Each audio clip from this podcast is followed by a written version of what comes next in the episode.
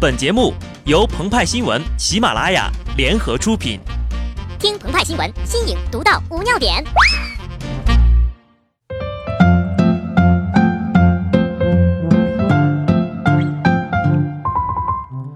本文章转自澎湃新闻澎湃联播，听众朋友们，大家好，我是机智的小布。当今社会上，什么是最稀缺的资源呢？答案中呀，肯定少不了创意。好的创意可以塑造一个神话。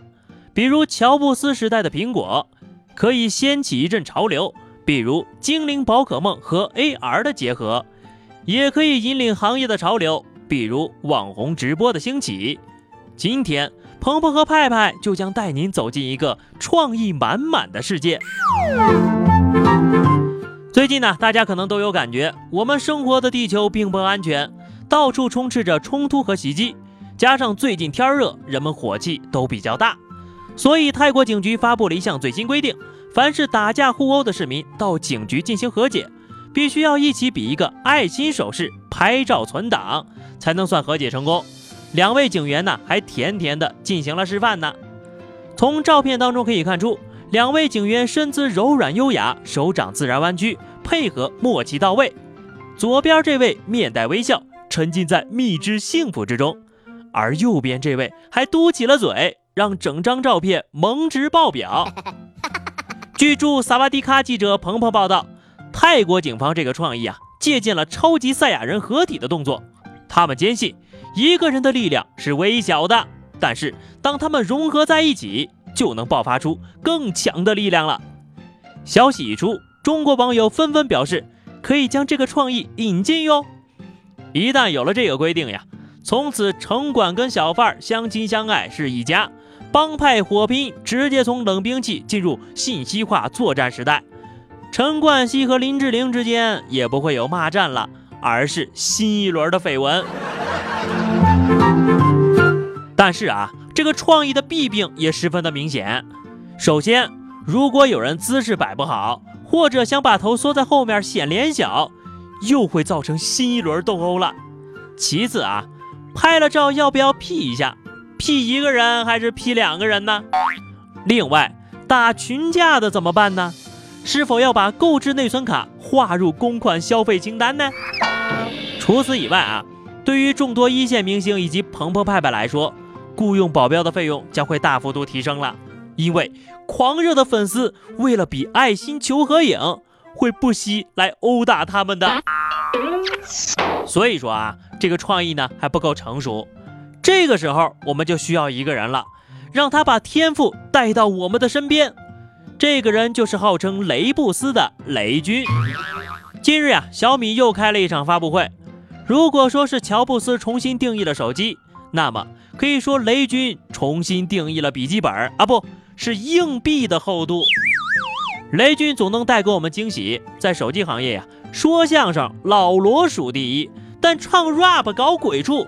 没人敢跟雷总比，这回呀，他更是带来了颠覆世人三观的理念，彻底推倒了从小学三年级建立起来的数学知识体系。如此一来，我们都可以骄傲地说了：我的诺基亚比纸还要薄，郭敬明比姚明还要高。只要华莱士躺下去，鹏鹏和派派他俩呀，不知道比他高到哪里去了。值得一提的是，在电脑评测的圈子里，这样的比法呢，其实不是个例啊。雷总这一举的同时，也赚足了眼球，堪称创意中的创意。刚刚呢，我们说的是乔布斯的手机，当年呢，一举把各种什么翻盖啊、滑盖啊、天灵盖的手机全都甩在身后头了。但是，手机可以死，创意不会死。这不，这样的创意就在巴西奥运村的运动员房间里重新焕发了生机。在巴西奥运村里，有运动员一入住，发现厕所里的马桶是坏的。但是据了解呢，这个正是最新、最潮、最前沿的马桶设计——滑盖马桶，还是侧滑的嘞。这种马桶运用的虽然不是最新的创意，只是借鉴了当年手机的设计，但给运动员们带来的可是一种耳目一新的视觉冲击呀，是那种时尚炫酷的使用体验。据悉。根据手机发展史，日后还会陆续推出各种触屏马桶，让上厕所变得与众不同。聊到这儿呀，可能有网友就要问了：怎么做才能变成一个充满创意的人呢？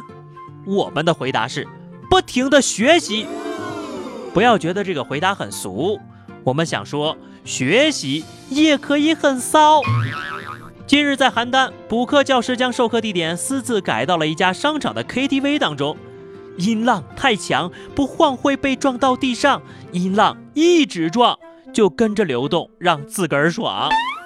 伴随着 DJ 劲爆的嗨曲，几个背着包、身高不足一米的小学生走进了包房。老板，来两份作业，多点数学，不要语文。事后根据县教育局的调查。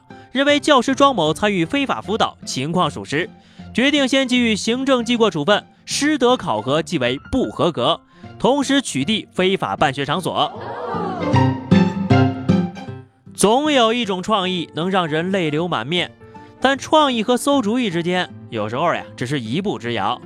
变着法子违规补课，把严肃的教育变成五颜六色的蹦迪，这个就不能算什么好点子了。只有那些让生活更加美好、让社会更加进步的，才是真正的创意。